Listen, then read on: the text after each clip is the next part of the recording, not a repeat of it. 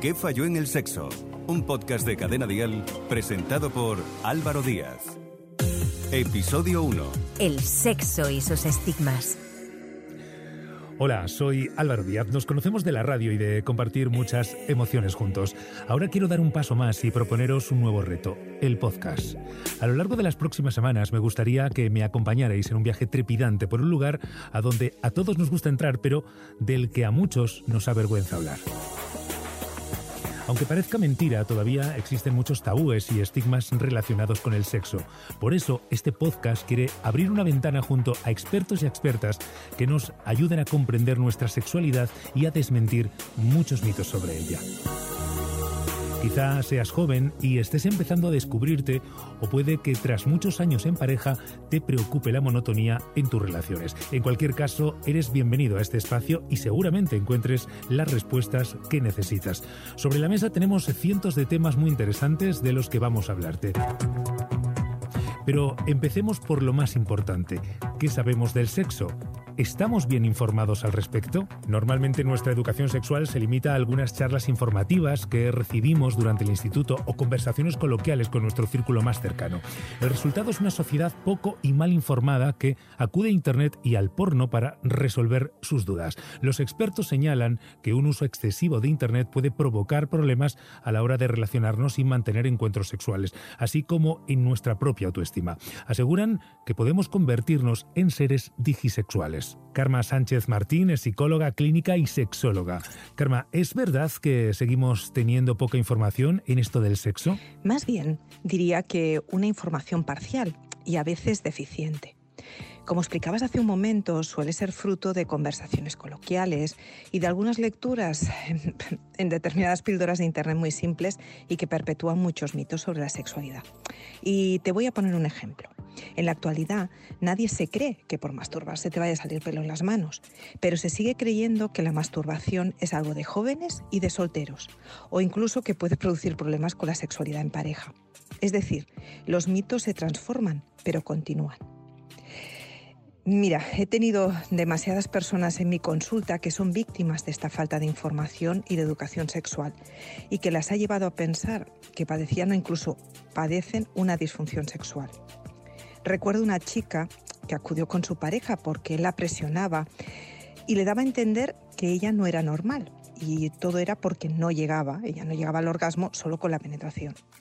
Cuando les informé a los dos de que eso no era un problema, él, bastante incrédulo, ante mis explicaciones, comenzó a hacer una serie de preguntas que me demostró a mí, y no solo a mí, sino también a su pareja, eh, que su información sobre la respuesta sexual de las mujeres era muy errónea seguramente eh, por el visionado de determinado tipo de pornografía.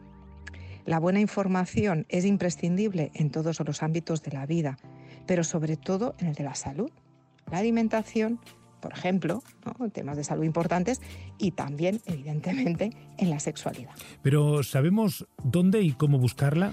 Pues Álvaro, en estos momentos no hay excusas, eh, porque hay buenos libros divulgativos sobre sexualidad, también hay páginas web de organismos públicos o de ONGs que se dedican al tema y también blogs de colegas sexólogos y sexólogas que facilitan pues eso, información adecuada, científica, con actitudes positivas hacia la sexualidad, desculpabilizadora y desmitificadora y que promueven comportamientos saludables, responsables y ayudan a mejorar las interrelaciones entre, entre personas.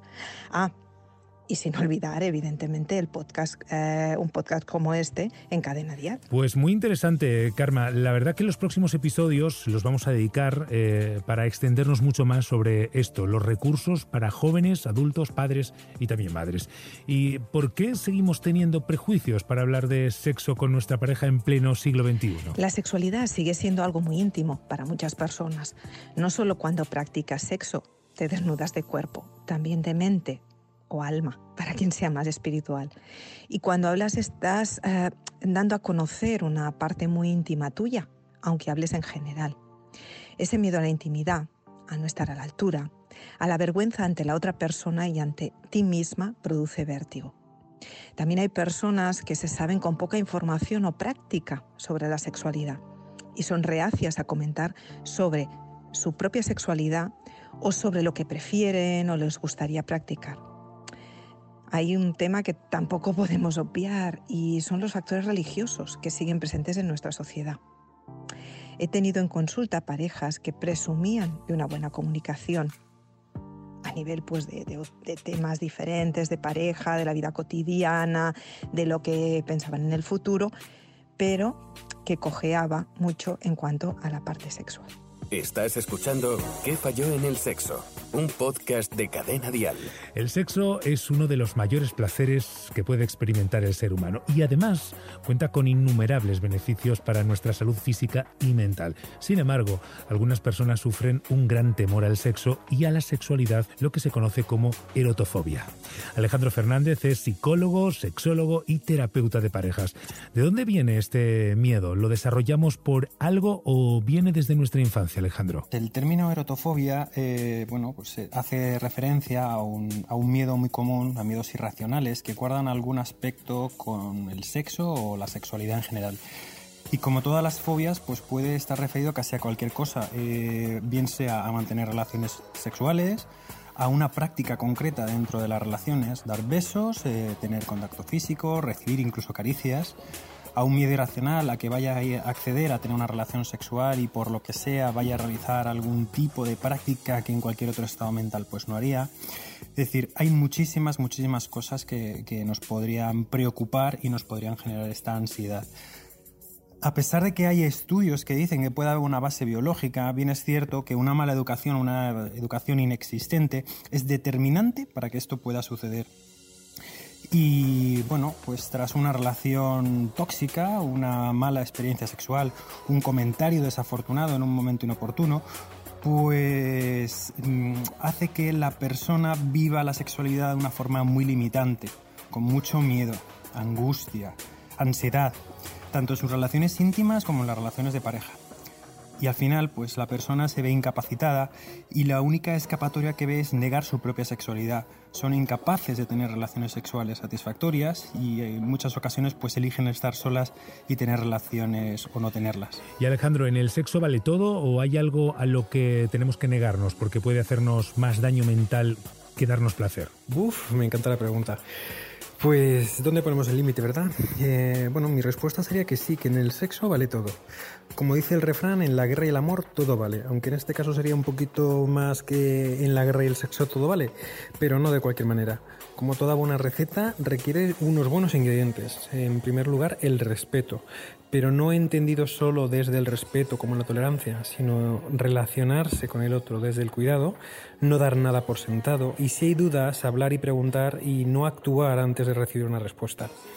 Tener una sexualidad responsable, asumir la sexualidad como el cuidado de uno mismo y del otro, sin dejarse influenciar por otras personas, por el efecto del alcohol o por las drogas.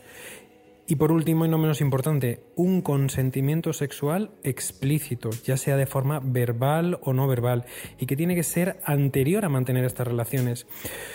Y que yo creo que cada uno, o sea, que cada vez tenemos más claro que el no es no y si te sientes obligado o coaccionado para mantener prácticas sexuales, lo mejor es que te apartes y si es necesario que pidas ayuda. El momento inicial va a determinar los límites que cada uno está dispuesto a asumir. Pero lo más importante, el hecho de haber consentido libremente en un momento no quiere decir que este consentimiento no sea revocable. Acceder a realizar algo que no queremos nos puede traer unas grandes consecuencias. Y si tengo pareja, ¿en qué momento debo hablarlo con él o con ella? ¿En el momento del encuentro sexual o en otro momento? Bueno, lo cierto es que no es un tema exclusivo de las parejas. También quien tiene parejas ocasionales puede sufrirlo. Si estamos en pareja, pues yo recomiendo que sería maravilloso poder hablarlo, sincerarte y contar cuáles son tus miedos. Esto va a favorecer que tengamos una mayor intimidad con nuestra pareja y además generaremos un espacio de seguridad. Eh, la mayor dificultad siempre es el miedo a ser rechazados, a pensar que somos un bicho raro, pues la vergüenza general que podemos tener eh, al hablar de estos temas tan íntimos pero es mucho más lo que podemos ganar. En primer lugar, vamos a conectar con la otra persona de una forma muy especial. También vamos a ganar en tranquilidad, vamos a ir a las relaciones sexuales pues mucho más tranquilas, sabiendo que eso que nos desagrada no va a estar presente. Y además pues que a lo mejor no tienes que estar ahí trabajando por intentar esconder algo que no te gusta, que genera mucha presión y la presión y la ansiedad en las relaciones sexuales nunca son buenas. Así que además podrás tener relaciones sexuales más placenteras. Como norma general, lógicamente dependerá del grado de implicación que tengas con la otra persona. Yo suelo recomendar que cuanto antes puedas, pues lo cuentas. Si es en la primera cita, pues en la primera cita. También estás creando un lugar seguro para que la otra persona pues te pueda contar cuáles son sus miedos, abrirse a ti y bueno, conectar mejor. Muchas personas se enfrentan a situaciones complicadas en su vida amorosa. Por ejemplo, el otro día, una mujer de 50 años divorciada desde hace mucho tiempo me comentaba que acababa de comenzar una relación con un hombre que le dijo que para él las relaciones sexuales son un 70% y el amor un 30. Yania Concepción Vicente, psicóloga y educadora sexual, con estos porcentajes y 50 años es lógico que esta mujer se asustara, ¿no? ¿Tú crees que en pleno siglo XXI seguimos con esto en la mente de que el que manda en la cama es el hombre? Porque muchos estudios lo confirman así. Bueno, lamentablemente sí. En pleno siglo XXI se sigue alimentando la creencia de que el hombre es el que manda en la cama, que el hombre es el que tiene más apetito sexual, que el hombre es, es el que tiene que enseñarte. Sin embargo, también quiero resaltar que los tiempos van cambiando, que las mujeres están tomando más decisiones por ellas mismas, pero esta creencia aún sigue persistiendo. Hubo una investigación de una universidad de Granada donde dio como resultado que los hombres españoles de 26 a 55 años de edad no aprueban que la mujer tenga la misma libertad sexual que ellos. Esto confirma esta creencia, que los hombres tienen que mandar en la cama. No puedo estar con una mujer que sepa más que yo, no puedo estar con una mujer que tome iniciativa. Entonces, lamentablemente, por eso se necesitan espacios como estos. Estas creencias se siguen alimentando y necesitamos seguir educando y trabajando con la eliminación o la transformación de estas creencias para que tanto hombres como mujeres se sientan con la libertad de ser y estar como quieren, cuando quieren y con quien quieran estar. ¿Qué le da seguridad a una mujer en el sexo, Yania? Eh, dependerá de cada mujer. Cada mujer tendrá sus requisitos en el sexo y que le genera seguridad. Pero a manera general puedo decir que genera mucha seguridad la confianza que una tiene en una misma. La relación eh, que tenemos con nuestro cuerpo, si nos gusta nuestro cuerpo, si nos sentimos cómodos en nuestra propia piel. Nos genera seguridad el saber lo que nos gusta, y el poder expresarlo y que la persona con la que nos compartamos tenga la apertura y respete y quiera también explorar con nosotras. Eso nos da mucha seguridad. Nos da de seguridad en el sexo que la otra persona cuide el momento, cuide el espacio. Y que una no tenga que estar preocupándose si hay que usar preservativo o no, si no, que la salud esté cubierta, que la persona tome la iniciativa de protegerse. Eso también nos genera mucha seguridad, las iniciativas que tomamos en el encuentro sexual influye bastante entender también esos límites de que no es no. Entonces a mí me da seguridad el que con la persona con la que yo me comparto entienda y respete mis límites. ¿Qué falló en el sexo? Algunos estudios afirman que la calidad es mucho más importante que la cantidad cuando hablamos del sexo en pareja. Es interesante reflexionar sobre la importancia que tiene el sexo en nuestra relación y buscar formas de hacerlo más atractivo. En los próximos episodios seguiremos hablándote de sexo de una forma clara, abierta y familiar. Trataremos temas tan interesantes como la falta de apetito sexual, la masturbación a partir de cierta edad, relaciones abiertas, juguetes y fantasías sexuales, enfermedades de transmisión sexual, métodos anticonceptivos, identidad sexual o libertad sexual. Bueno, si tienes cualquier duda, no dejes de escribirnos a nuestro WhatsApp al 659 35 12 17. Y no olvides buscar y seguir en tus redes sociales a nuestros expertos, a los que les agradecemos que hayan estado con nosotros en este primer episodio. Karma Sánchez Martín, Alejandro Fernández y Yania Concepción Vicente. Nos escuchamos en el próximo episodio. ¿Qué falló en el sexo? Guión y producción, María Aragonés. Dirección y presentación, Álvaro Díaz. Con la colaboración de Yania Concepción, En Instagram, arroba yaniaconcept, psicólogosexual.com y carmensánchez.com. Suscríbete a nuestro podcast y descubre más programas y contenido exclusivo accediendo a Dial Podcast en cadenadial.com y en la aplicación de Cadena Dial.